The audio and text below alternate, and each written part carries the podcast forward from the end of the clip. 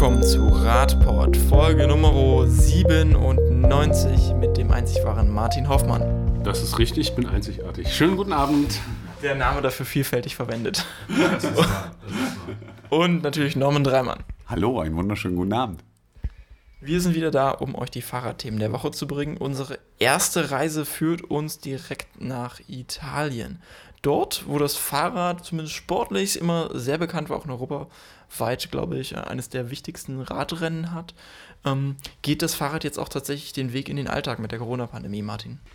Ja, genau. Die Italiener erkennen das wie andere Menschen in der Welt auch dass man äh, mit dem Fahrrad eben, wie du schon gesagt hast, nicht nur Fahrradrennen fahren kann, sondern dass man das, das äh, Verkehrsmittel auch ganz normal im Alltag verwenden kann. Und äh, so kann man auch in Italien sagen, es gibt einen Fahrradboom. Also das heißt, seit Corona, seitdem auch die Lockerungen wieder ähm, ähm in, in Kraft getreten sind und seitdem auch der Staat 500 Euro dazu gibt, wenn man sich ein neues Fahrrad kauft, sind die Zahlen der Radfahrenden äh, ja, gestiegen. Man sieht das auch. Und ähm, der äh, Präsident vom Fahrradverband äh, in Italien sagt äh, ganz klar, so einen Umschwung habe ich noch nicht erlebt. Und äh, ja, damit haben wir ein ähnliches Bild, wie wir es in Deutschland auch haben. Interessant ist ja auch, dass die Auswirkungen hier für die Fahrradindustrie sehr interessant zu sein scheinen. Also man rechnet äh, im Mai mit einem Umsatzplus von 60 Prozent und im ganzen Jahr von bis zu 25 Prozent Umsatz. Das ist mehr, das ist schon ordentlich. Und Italien ist dabei ja anscheinend auch bei der Radproduktion in Europa spitzenweit. Und das bekräftigt Normans Argument ja immer wieder mal, äh, in andere Mobilitätsträger in der Wirtschaft zu investieren. Genau, also was man hier sieht ist, äh, was die Italiener wiedergeben, wenn diese Steigerungen da sind. Also jeder, der eine Geldanlage sucht, das ist der Wahnsinn. Ja, also äh, da muss man sich schon fast das Bein für abschneiden, sowas zu finden. Ähm, und natürlich schafft das dann am Ende auch wieder Arbeitsplätze im Endeffekt und sichert Arbeitsplätze, weil das ist ja auch in unserer Welt immer wieder ein wichtiges Thema und auch ein gern genutztes Argument. Und äh, gerade Italien, glaube ich, ist da auch ein großartiges Beispiel, weil wer in Italien unterwegs war, weiß, dass die Italiener zum Thema motorisiert sein doch schon sehr, ja, bewegt waren. Aber äh, es zeigt eben, dass solche Situationen man positiv nutzen kann. Das ist ja auch das, was der Fahrradverband wiedergegeben hat.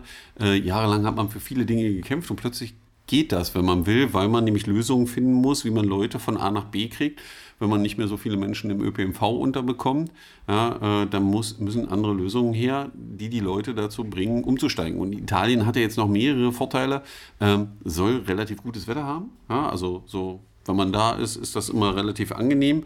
Und die Leute nutzen eben das Fahrrad und in den, gerade in den Metropolen und auch in den Regionen, wo Corona relativ schlimm war, wo es ja auch immer wieder die Argumentation gab, das könnte auch sein, dass das mit der hohen Luftverschmutzung zusammenhängt, ähm, gibt es plötzlich Mittel und Wege, äh, mehrere Kilometer Radwege ganz plötzlich zu schaffen, die sonst in der Planung immer relativ lange dauern. Ähm, und da sieht man wieder, es geht überall voran zu dem Thema, äh, was aus unserer Sicht und ich glaube der Radfahrer immer wieder positiv ist, weil man auch auf solche Sachen verweisen kann und sagen kann, guck mal, ähm, die haben das einfach mal gemacht und es hat Effekte. Ja?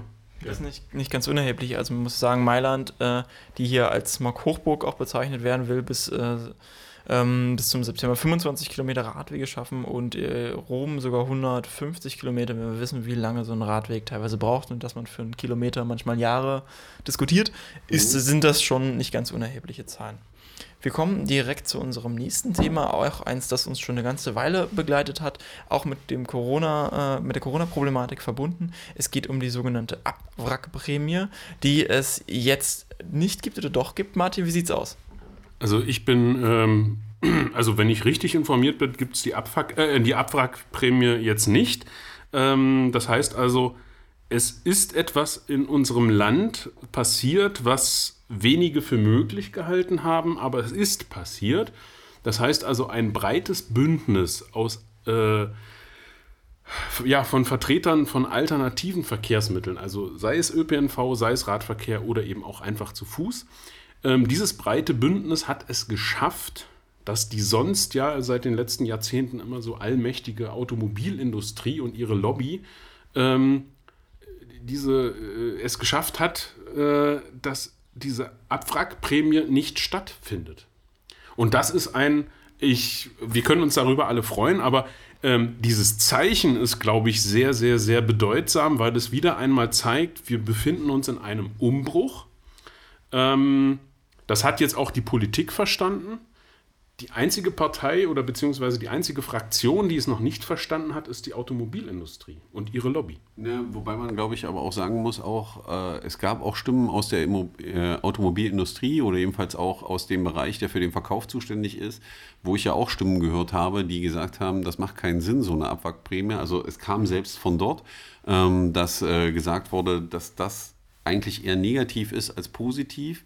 Ähm, und es ist eben ein sehr bedeutsamer Schritt. Natürlich wird es den einen oder anderen geben, der sagt, ja, hätte noch viel mehr sein können. Und ja, das Thema Rad kommt nicht so richtig drin vor. Also außer in Förderung vielleicht von Infrastrukturgeldern, die abfallen.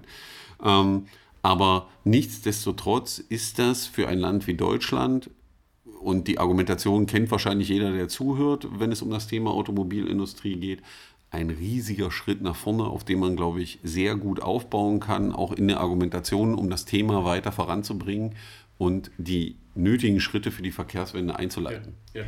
Und also was ich noch spannend fand, war eben, wenn man sich mal anschaut, wer in diesem Bündnis gegen die Abwrackprämie, äh, Abwrackprämie Entschuldigung, ähm, steht, da ist eben nicht nur, äh, sind es eben nicht nur die, die Vertreter der ähm, umweltfreundlichen äh, Mobilität, sondern es gab eben dann auch Oberbürgermeister, von, also Vertreter von Kommunen. Es gab viele Wirtschaftsweise äh, beziehungsweise Menschen, die einfach äh, eine Expertise im Bereich Wirtschaft haben, die gesagt haben, die Abwrackprämie ist absoluter Schwachsinn, das brauchen wir nicht. Und dass diese sich unter diesem Dach, dieses, diesem Bündnis zusammengefunden haben, das ist das Erstaunliche. Und eine andere Sache finde ich auch noch ganz spannend. Letztendlich gab es ja eine Umfrage, die gezeigt hat, dass 60 Prozent der Bundesbürger gesagt haben, wozu sollen wir das machen? Schwachsinn, Raus, Rauswurf von Steuergeldern. Wir sollten eher von einem, ähm, einem äh, Mobilitätsfonds sprechen, beziehungsweise dass wir insgesamt die Mobilität fördern und nicht äh, nur Automobile. Und das zeigt mir ganz klar, wir sind wirklich in einem Veränderungsprozess. Und das ist spannend und wir sind dabei. Also eine kleine Förderung gibt es dennoch für die Autoindustrie. Das sind äh, vor allem die E-Autos, die dann zur nachhaltigen ja. Mobilität auch irgendwie beitragen. E-Autos sind grundsätzlich umstritten, aber ich glaube, das war jetzt nicht gerade der hohe Preisgewinn, den sich die Autoindustrie dabei gewünscht ja, hatte. Zumal wir ja auch mehrfach besprochen haben, dass der schon äh, im existente äh, Fördertopf für E-Mobilität, also sprich für E-Autos, überhaupt nicht ausgeschöpft wurde.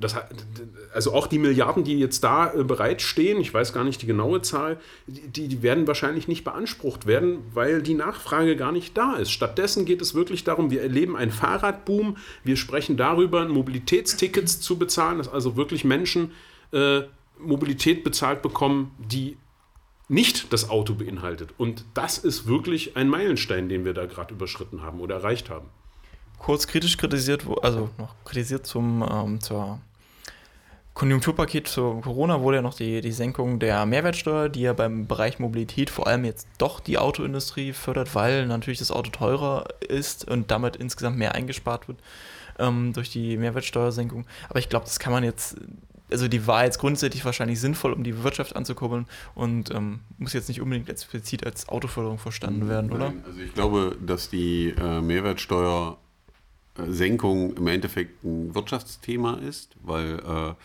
ähm, man muss ja sehen, das ist für sechs Monate im Endeffekt und die Frage ist, was ist leichter, den Preis gleich zu lassen oder den Preis zu senken und wahrscheinlich ist den Preis gleich lassen, senken äh, besser. Das heißt, die Gewinne der Unternehmen werden steigen in dem Punkt. Es wird sich wahrscheinlich irgendwo dazwischen fangen. Ja, ein Teil wird an den Verbraucher weitergegeben, ein Teil wird in der Wirtschaft bleiben und nicht vom Staat abgezweigt sozusagen. Ähm, das ist ja jetzt auch nur für sechs Monate. Ja, ich glaube, es sind 20 Milliarden, um es, die es da geht, die Vaterstaat entgehen. Ähm, ist ein schönes Nice to Have. Ähm, ich glaube, ein anderer Punkt, der in dem, in dem Paket drin ist, äh, könnte wahrscheinlich Deutschland äh, weiter voranbringen, weil unsere äh, Expertise ist ja immer, Technologie zu entwickeln, weiter zu verkaufen, damit Geld zu verdienen. Das ist ja unser Job. Und ähm, ich glaube, Thema Wasserstoff spielt eine große Rolle in dem Thema, ähm, wo es noch viele Dinge gibt, die es zu lösen gilt. Aber da müssen wir uns vorwärts bewegen, weil es gibt ja auch da im Bereich Fahrradentwicklung, wo es wasserstoffangetriebene Fahrräder geben, die den Strom aus Wasserstoff äh, äh, produzieren, die eben deutlich kleiner sind als heutige E-Bikes. Äh, ich glaube, dass wir da noch einen ganz großen Schritt nach vorne sehen werden zu dem Thema und äh, vielleicht schaffen wir es ja, uns da weiter zu positionieren, weil der Sinn des Ganzen ist natürlich weiterhin, unseren Lebensstandard zu halten. Das muss man so offen und ehrlich sagen an der Stelle und äh, mal gucken, was jetzt draus wird. Ja. Und auch die Kritik, die es jetzt daran gab, dass die Mehrwertsteuer dann so eine versteckte Automobilförderung ist, ja. muss man einfach sagen, ja, kann man so sehen, muss man aber nicht, wenn man sich mal genau anschaut, wie viele Neuwagen verkauft werden und an wen, dann sind es eben meistens Firmen, die Neuwagen äh, kaufen und dann anmelden. Und da hat die Mehrwertsteuer eben keine Bedeutung, weil die reichen das einfach durch, beziehungsweise bezahlen das nicht.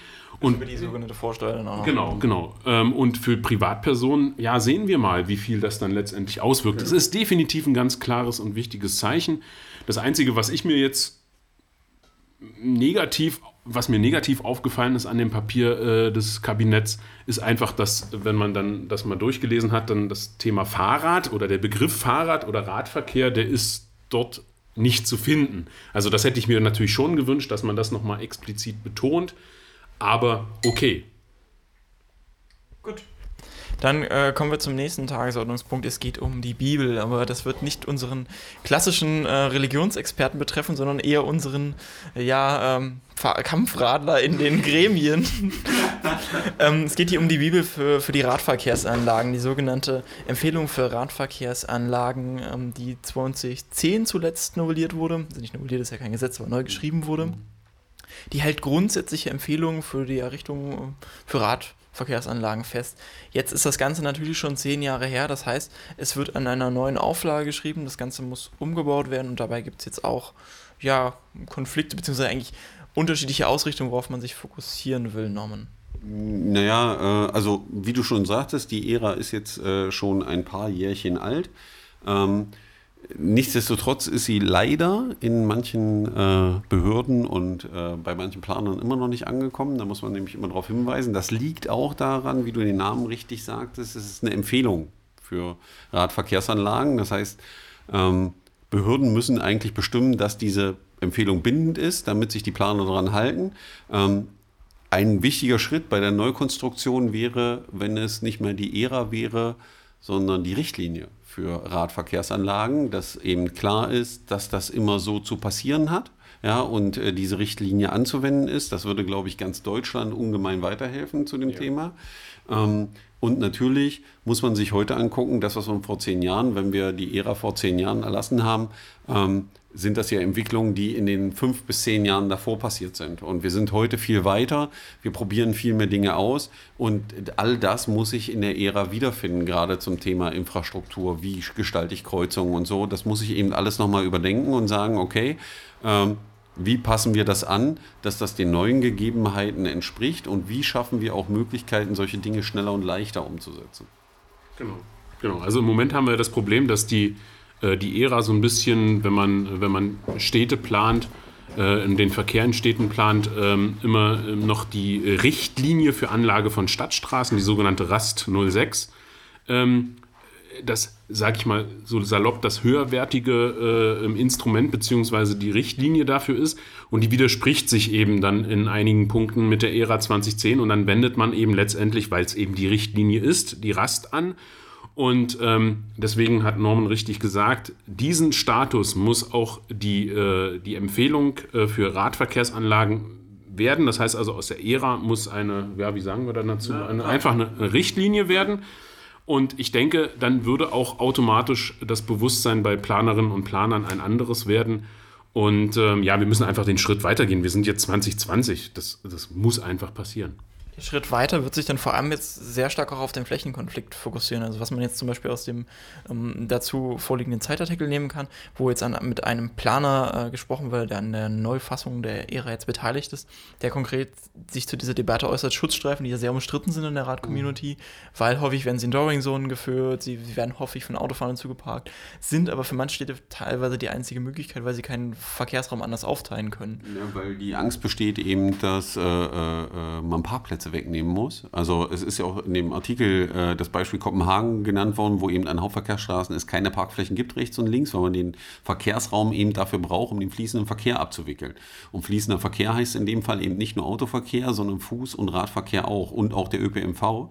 Und man setzt da klare Prioritäten und diese Prioritäten müssen sich natürlich auch in der Ära oder besser in der Richtlinie dann äh, wiederfinden, wo es heißt, an solchen wichtigen Routen gibt es keinen ruhenden Verkehr, sondern das machen wir woanders. Und dann muss es eben klare Regeln geben. Es gibt ja auch, der Planer äußert sich ja auch an manchen Stellen kritisch, wo er sagt, äh, das geht alles nicht.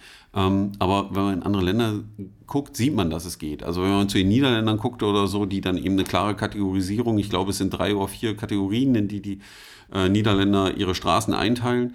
Und dann ist klar, wie das da aussieht. Und da gibt es dann eben auch keine Parkplätze, wenn der Platz nicht passt, wenn es eine Hauptverkehrsstraße ist, sondern es gibt vernünftige Infrastruktur für alle, die dazu führt, dass jeder diese sicher und konfliktfrei benutzen kann und auch das Risiko eines Unfalls möglichst minimiert wird.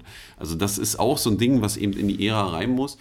Man muss Infrastruktur immer so planen, dass wenn Menschen sie benutzen, Menschen begehen Fehler. Ja, und sie muss möglichst so sein, dass sie die Fehler, die jemand begeht, ausgleicht. Ja, also, dass sie möglichst verhindert, selbst wenn der Fehler begangen wird, dass die Folgen möglichst gering sind. Wir sind nun mal alle Menschen, wir sind nicht alle unfehlbar. Ähm, und das, solche Dinge müssen sich eben in der Ära wiederfinden. Und wie gesagt, besser nicht Ära, sondern Richtlinie für Radverkehrsanlagen. Also RRA wäre es dann, ich weiß nicht, wie man es ausspricht, RA oder so, ja, wäre so ein cooler Begriff für die neue Bibel an der Stelle. Ähm, das ist aber ein ganz, ganz, ganz wichtiger Punkt. Und ähm, es muss dann eben angeglichen werden, auch an die rechtlichen Regelwerke, damit die Konflikte, die Martin anspricht, die der eine oder andere, der vielleicht zuhört und äh, mitfühlen kann, der in den Planungsmeetings sitzt, ähm, diese Konflikte einfach verschwinden, weil ich will nicht darüber diskutieren, dass in der Verwaltungsvorschrift ein Radweg mit 1,50 Meter Mindestmaß steht oder Regelmaß mit 1,60 Meter oder irgendein so Quark und äh, in einer Ära mit 2,50 Meter. Das sind Diskussionen, die muss keiner führen, die verschwenden nur Zeit, sondern es muss klare Regeln geben. Unser nächstes Thema ist tatsächlich eins, das in der Ära noch gar nicht vorgekommen ist, weil das damals noch gar kein so großes Thema war. Es geht nämlich um die Protected Bike Lanes. Die werden wahrscheinlich in die neue ähm, Ära einen Einzug finden und dort auch irgendwie behandelt werden, auch wenn vielleicht kritisch. Ähm, dabei geht es darum, explizit geschützte Radstreifen auf der Fahrbahn zu schaffen, die meistens mit einer physischen Barriere vom, vom Autoverkehr getrennt sind. Das heißt, ich habe die Vorteile ähm, der Fahrbahn und äh, zeitgleich den, den physischen Schutz, den so ein Bordstein meistens bietet. Ähm, jetzt haben viele äh, Städte ja in den Corona-Zeiten solche Pop-up Protected Bike Lanes eingerichtet, also einfach eine Fahrspur umgewidmet in eine solche Protected Bike Lane. Da haben wir jetzt äh, ausführlich darüber berichtet. In Berlin hat man sich jetzt damit auseinandergesetzt, wie die Menschen diese Pop-up Protected Bike Lanes jetzt aufgenommen haben und dazu gibt es eine Studie, Martin. Genau, das Institut für transformative Nachhaltigkeitsforschung, das habe ich jetzt extra nochmal nachgeschaut, ähm, hat äh, eine Studie gemacht, genau zu diesem Thema, weil eben Berlin auch die Stadt ist, die in Deutschland da äh, Vorreiterin oder Vorreiter ist zu diesem Thema. Äh, immer wenn es um die geschützten Radfahrstreifen bzw. eben Protected Bike Lanes gibt, äh, guckt man sich eben Bilder in Berlin an, weil die es am besten durchgezogen haben bisher. Und äh, ja, die Studie ergibt jetzt wenig Überraschendes, sage ich mal. Äh, wir haben das eben schon mal angesprochen beim Thema äh, neue Bibel bzw. überarbeitete Bibel. Ähm, letztendlich zeigt sich ja, die Akzeptanz der Pop-up-Radwege ist sehr hoch, eben weil sich ein Sicherheitsgefühl bei den Radfahrenden einstellt, was sie eben sonst selten haben. Gerade wenn man eben auf der Fahrbahn mit den bisherigen Schutzstreifen oder Radfahrstreifen fährt, wir brauchen das jetzt nicht alles wiederholen. Wir haben da die Beispiele, ich bin nur kurz Brötchen holen etc. oder ein Eis oder was auch immer. Ja, also die Probleme, dass eben ohne diese physische Trennung ähm, die motorisierten Verkehrsteilnehmer diesen besonderen Bereich für Radfahrenden einfach nicht akzeptieren. Und ähm, ja, die, die, das, was die Studie ergibt, ist klar und deutlich. Äh, die Akzeptanz ist sehr hoch von diesen Protected Bike Lanes. Übrigens auch, weil eben wenn die geschaffen werden, äh, die, die Fußwege freier sind, also auch bei den Fußgängern ähm, zeigt sich das oder wird das positiv äh, gesehen, dass eben weniger Radfahrende jetzt äh, da auf dem Fußweg noch kreuzen. Und ähm, ja, ist eigentlich das, was wir schon die ganze Zeit sagen. Es ist das Mittel der Wahl, gerade im Moment. Wir wissen, Scheuer hat das Säckel aufgemacht. Wir haben 900 Millionen bis 2023. Und wenn Städte etwas machen können, dann ist es eine Protected Bike Lane, da wo schon ein Radfahrstreifen ist. Mehr müssen wir dazu eigentlich nicht sagen.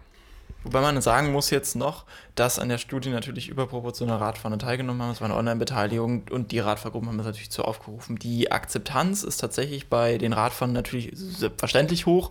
Bei ÖPNV und äh, Fußgehern ist sie immer noch über ähm, eine drei Viertel der Befragten, die dazu stimmen, ähm, also diese Maßnahme für gut heißen. Bei Autofahren ist sie natürlich relativ niedrig, weil die haben eine Flächenumverteilung, ja, also erstmal Schmerz. Und du musst ja auch sehen, dass die Autofahrer, also wenn ein reiner Autofahrer an so einer Radfahrumfrage teilnimmt, ja, also die Motivation, seine Zeit zu investieren, ist dann im Regelfall schon, dass man dem Ganzen nicht sehr positiv gegenübersteht, was ich ja verstehen kann, ja, weil äh, die Situation sich einfach auf der Straße ändert und wenn Menschen eins nicht mögen, ist das Veränderung.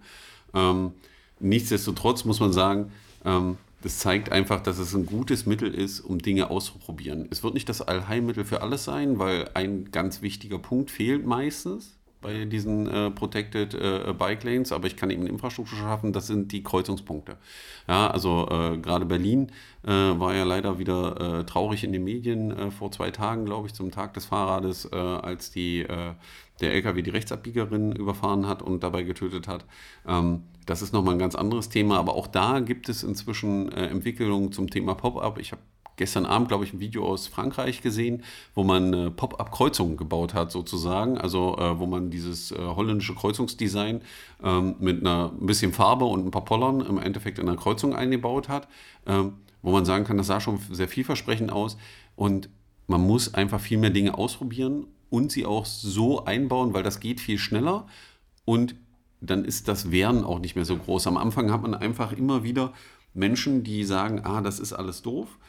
Und gerade wenn man die Dinge baut, also mit einer langen Vorlaufzeit, Planung und was weiß ich nicht, und nach fünf Jahren ist das dann gebaut und dann fängt sich irgendwer an aufzuregen und kann dann nicht mehr mitreden, so kann man Dinge einfach ausprobieren. Und das finde ich so charmant daran. Und auf dem, was man da ausprobiert, man kann ja auch zwei Versionen machen am Ende und das evaluieren. Ja, dann dauert das eben zwölf Monate, um sich das anzugucken.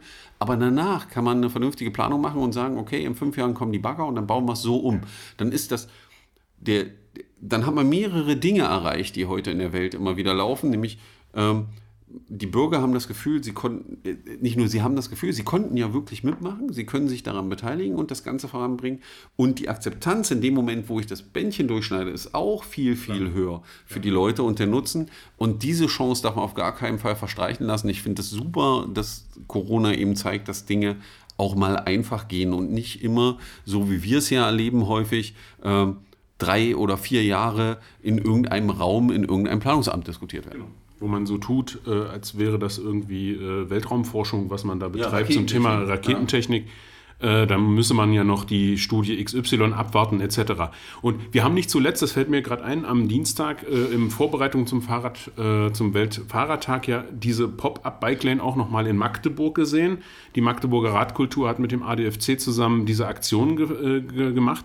Und das war ganz klar und deutlich zu erkennen. Es war auch bei den Autofahrern akzeptiert, weil die, der Verkehrsraum war einfach klar und deutlich abgegrenzt. Das macht das ja einfach. Und das macht es einfach, das macht es nachvollziehbar und das macht es sicher. Und deswegen möchte ich nie, ein, nie wieder ein Argument hören, das geht nicht, weil ich weiß nicht, wie viele Beispiele es jetzt auf der Welt gibt, die einfach zeigen, doch, es ist möglich. Und es ist auch in Deutschland möglich, weil Berlin macht es ja. Ja, und äh, ich glaube, zum Thema, was du gerade gesagt hast, wenn das dann einmal klar aufgezeigt ist, wird es von allen akzeptiert. Ja. Weil Infrastruktur muss sein wie ein also ich mache jetzt keine Werbung, aber ich glaube, das gibt es von anderen. Also man hat so ein Pad oder so, das kann man bedienen, ja, ob das jetzt von Apple oder von äh, äh, irgendwem Android-Hersteller ist, ist ja völlig egal. Aber im Endeffekt, das kann ein dreijähriges Kind bedienen. Ja, würden wir, würde einer der Entwickler kommen und bei einer der beiden genannten Firmen wahrscheinlich äh, aufschlagen und sagen, wir wollen Infra, also wir, wir machen die Bedienung des Pads so, wie Infrastruktur teilweise ist, dass ich vorher mir einen Kopf machen muss, ob ich da jetzt drauf drücke und ob ich mit dem Knopf dahin komme, wo ich hin will ich glaube, in beiden Firmen wäre der innerhalb von fünf Minuten gefeuert, ja, oder den würden die irgendwo auf den Campus hängen als schlechtes Beispiel, weil die sagen würden, das kannst du doch nicht machen. Menschen möchten einfache Lösungen, die sie benutzen können, wo sie nicht drei Jahre für studiert haben müssen, um am Verkehr teilzunehmen. Das nennt sich User Experience übrigens. Ja, okay, User Experience. Danke für die, äh, danke, Herr Redakteur. Ja, nochmal danke an Marco für die Hilfe. Ich will eure äh, ganzen Hoffnungsschwünge jetzt, dass es alles so einfach geht und in Corona-Zeiten ja nicht untergraben, aber wir kommen nach Magdeburg. Muss das sein? Muss das sein, Marco? In ähm, viel bekannt und sehr beliebt, also wirklich die beliebteste Radstrecke in Magdeburg, glaube ich. Die, der Glacierradweg soll schon, ähm, wenn es nach SPD und Stadtrat geht, schon seit längerem verlängert werden Richtung Norden. Da gibt es ja eine glaube, Möglichkeit. Glaube, äh, das ist nicht nur eine Idee der SPD. Also ich würde jetzt mich ganz weit aus dem Fenster legen, ohne in das Radverkehrskonzept von 2004 reingeguckt zu haben. Aber ich habe so eine Vermutung, dass die Verlängerung, und ich glaube, ich habe es auch schon mal nachgeguckt, auch da drin ist. Und die SPD hat einfach nur vor zwei Jahren dann nochmal den Antrag, also nicht einfach nur, danke SPD, dass ihr es gemacht habt, äh, die äh, äh, Verlängerung beantragt und gefragt, ob man das nicht irgendwie machen kann. Ja, und jetzt haben wir die aktuelle Information nach zwei Jahren von Herrn Dr. Scheidemann vor uns, also vom Stadtplanungsamt, oder Marco? Genau, eigentlich ein, ein, Teil der Anfrage war, ob es sich als Radschnellverbindung einbinden lasse. Dies sei aufgrund der strengen Vorgaben des Ministeriums, was wie Radschnellverbindungen jetzt aussehen sollen, nicht möglich in das aktuelle Radschnellwegekonzept, was erarbeitet wird, einzubinden. Und entsprechend äh, kann man jetzt nun mal abwarten, wenn Ende des Jahres vielleicht dann die Planung in einem Radverkehrskonzept beginnen, dass man dann nochmal dran denkt. Ja, das Problem ist nur, dass mehrere Aussagen in dieser Stellungnahme sehr lustig sind. Ja, also erstens waren wir Mitglied in dieser Radschnellwege-Verbindung. Äh, äh, Projekt, also die, die Aufstellung der Machbarkeitsstudie. Ähm, der Glasierradweg war da ja schon zum Teil drin. Er wird dann nicht so eingesetzt als Radschnellweg, aber die Begründung, dass die Breiten nicht passen, kann man einfach innerstädtisch so nicht stehen lassen. Das ist das eine. Und zum anderen ähm, spricht der Beigeordnete hier davon, dass das Radverkehrskonzept der Landeshauptstadt Magdeburg in diesem Jahr begonnen werden soll. Dazu muss man einfach wissen, dass uns seit vier Jahren erzählt wird, dass wir das erst machen können, wenn der Verkehrsentwicklungsplan der Stadt beschlossen ist. Ähm, der Baustein 5 ist immer noch nicht beschlossen. Und wenn ich diese Stellungnahme heute lese, gehe ich davon aus, dass wir frühestens in zwei bis drei Monaten einen beschlossenen VEP haben. Und dann beginnen wir mit der Erstellung des Radverkehrskonzeptes. Das bedeutet, dass dieses Radverkehrskonzept frühestens in 18 Monaten bis 24 Monaten fertig ist. Und ich glaube, die meisten, die zuhören, die sich mit sowas auskennen, wissen, dass das jetzt schon wirklich positiv gedacht ja. war. Also Entschuldigung, aber wie lange hat jetzt der Prozess des Verkehrsentwicklungsplans gedauert? Ich glaube, Vielleicht seit 2014 oder 2012, ich weiß es nicht. Ja, eigentlich ist seit 2016 fertig. Ja, gefühlt ja, also ja wir aber. Überfällig. Wir haben also fast zehn Jahre jetzt am Verkehrsentwicklungsplan genau. gesessen und äh, wollen jetzt dann, wenn er dann irgendwann mal fertig ist, mit dem Radverkehrskonzept äh, beginnen. Und, und, das Radverkehrskonzept ist ja dann nur das Konzept, was es allgemein beschreibt. Die ja. Planung für die Weiterführung dieses Radweges Richtung Norden muss ja dann auch nochmal geplant werden, nachdem das Radverkehrskonzept fest ist, weil dann muss nämlich der Stadtrat gesagt haben, ja, finden wir gut, machen wir. Und dann muss man diese Projekte umsetzen. Das heißt, wir reden über eine Umsetzungszeit realistisch. Ja, also bei dem, was sich die Stadt vorstellt, das hängt natürlich davon ab, wie hoch man den Druck auf der anderen Seite macht. In meiner Welt von fünf bis sechs Jahren. Ja, das ist die optimistische Rechnung, würde ich sagen. Und äh, wie gesagt, Marco sagt gerade, das ist noch optimistisch, aber genau davon müssen wir weg. Weil das kann es nicht sein, weil wir wissen auch, dass es in Magdeburg mit schnellen Lösungen geht. Ich erinnere nur an die Wilhelm-Kühl-Straße. Ich glaube, das war das schnellste Radverkehrsprojekt, was jemals für 500 Meter Radweg durchgezogen wurde. Weil ich, wie lange haben wir jetzt gebraucht? Zwölf Monate? 18 Monate? Also anderthalb Jahre. Anderthalb Jahre oder so hat das gedauert. Äh, das war schon relativ fix. Ich glaube, Von der Idee bis zur Umsetzung. Bis zur Umsetzung. Äh, ich glaube, dass wir noch viel schneller werden können, aber dafür ist es eben immer wieder wichtig, nicht nur in Magdeburg, sondern in jeder anderen Gemeinde, Druck machen auf die Behörden, auf die Parteien, die ihr wählt im Endeffekt, weil jede Partei beschäftigt sich mit äh, Mobilität. Anschreiben, immer wieder nachfragen und das Thema nach oben holen. Jede einzelne Stimme ist wichtig, so klein wie sie ist. Auf Problemstellen hinweisen, immer wieder mit der Nadel nachstechen, damit die Dinge endlich vorangehen. Und mit diesen äh, schönen Worten und den vorigen Bibelzitaten aus der Ära verabschieden wir uns für heute und hören uns nächste Woche wieder.